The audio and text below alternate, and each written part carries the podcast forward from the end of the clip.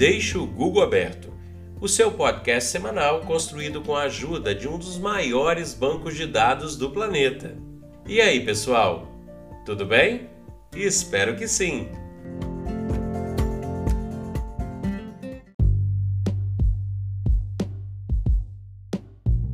Esse é o episódio número 9. O nosso podcast é sobre variedades e é apresentado semanalmente. Vamos lá?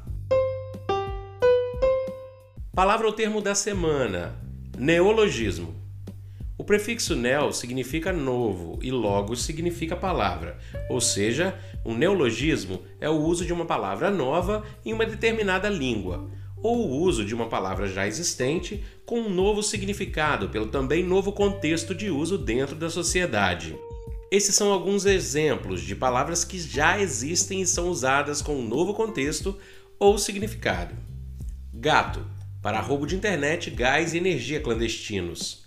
Pistolão, recomendação influente de alguém também influente.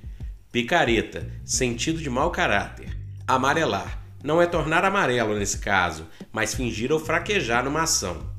Agora, alguns exemplos de palavras que passaram a existir por causa de novas situações, contextos sociopolíticos e novas tecnologias. São elas: Gugar, escanear, selfie, bioterrorismo, mimimi, bolsomínio, petralha, meme e muitas outras estão entrando ou já estão mudando seus sentidos conforme nós usamos e avançamos nos processos comunicativos. Neologismo, portanto, é uma palavra guiada pelas mudanças na cultura, na convivência de um povo e na tecnologia.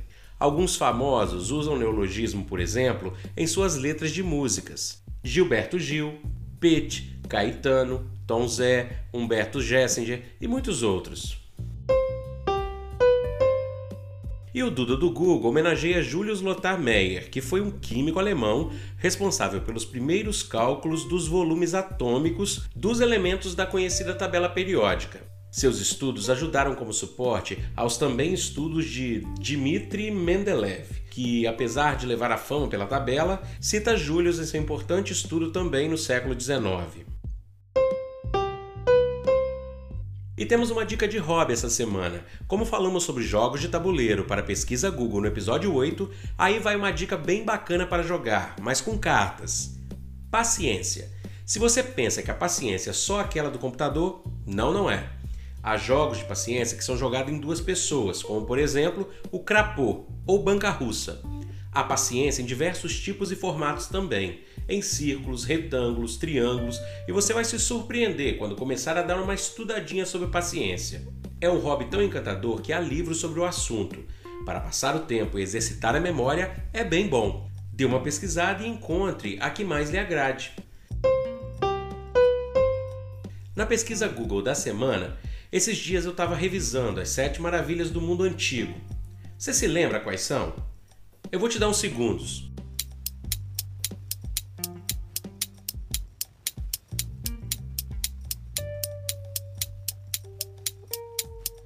Pois bem, a Grande Pirâmide de Gizé, Jardins Suspensos da Babilônia, Templo de Artemis, Estátua de Zeus em Olímpia, Mausoléu Alicarnasso, Colosso de Rhodes e o Farol de Alexandria.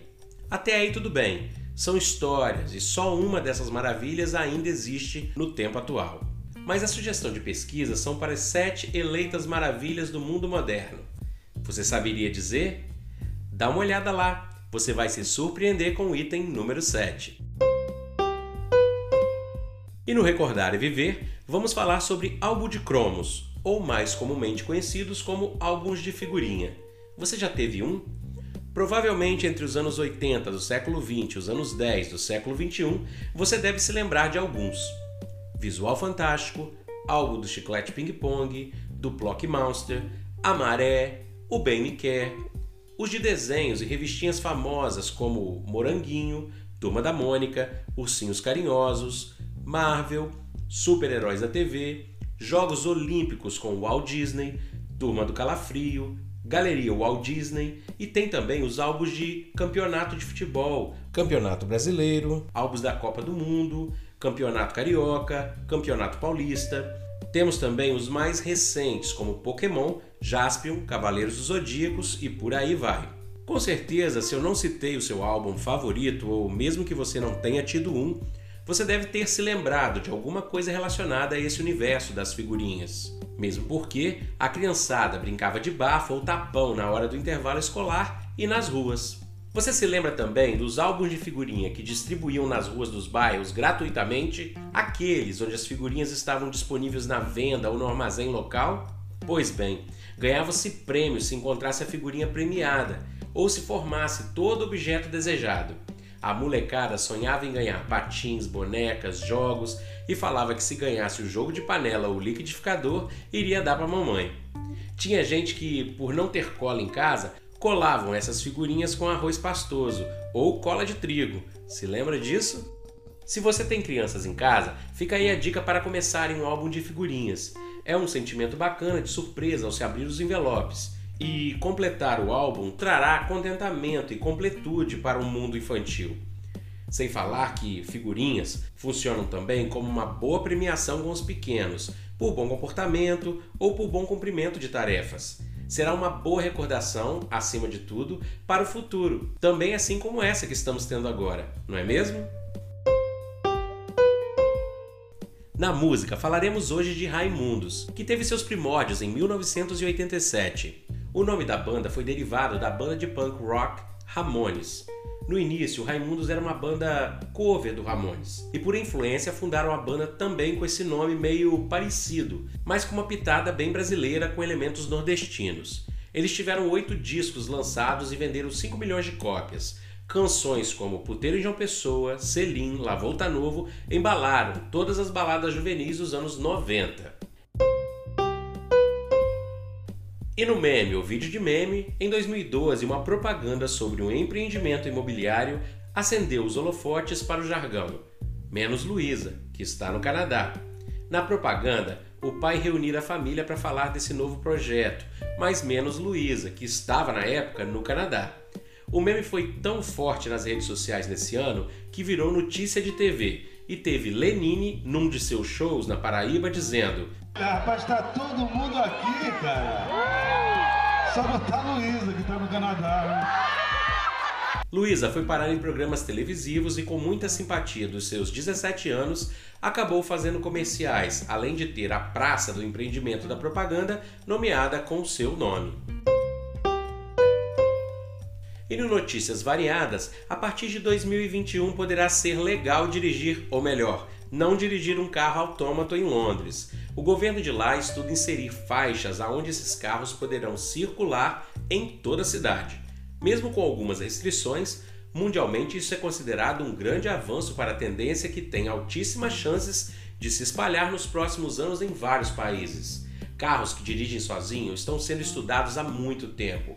Em alguns lugares, como Emirados Árabes, já é uma realidade, mesmo que com espaço controlado. No caso da Inglaterra, o uso será livre e aberto dentro da faixa programada. Será realmente um marco histórico da evolução dos transportes.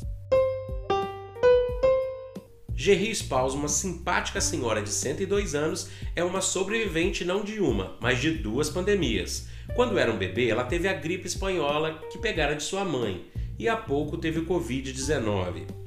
Ela acredita que ter tido a gripe quando era bebê a deixou mais forte para quase todo o resto que estava por vir. E veio, pois Gerry também é sobrevivente de dois cânceres. Isso não é surpreendente? E a Netflix irá exibir pela primeira vez um filme angolano. O filme intitulado Dia Santana entrará em premiere na plataforma no final de agosto deste ano. Esse é um marco da cultura da sétima arte no país. Esse título foi exibido inicialmente no Festival de Cannes em 2015. E um jardim flutuante famoso no México, em Xochimilco, acabou de abrir para visitantes depois de um fechamento de quase cinco meses por causa da pandemia de Covid-19. Esse jardim é bem visitado, inclusive por brasileiros passeando pelo país. E no nosso próximo episódio completaremos 10 edições, e para comemorar, teremos um quadro novo, uma surpresa para você que já é nosso ouvinte. Obrigado por ouvir, deixa o Google aberto e vamos que vamos. Sim, eu estou ansiosa para ouvir do que vamos falar.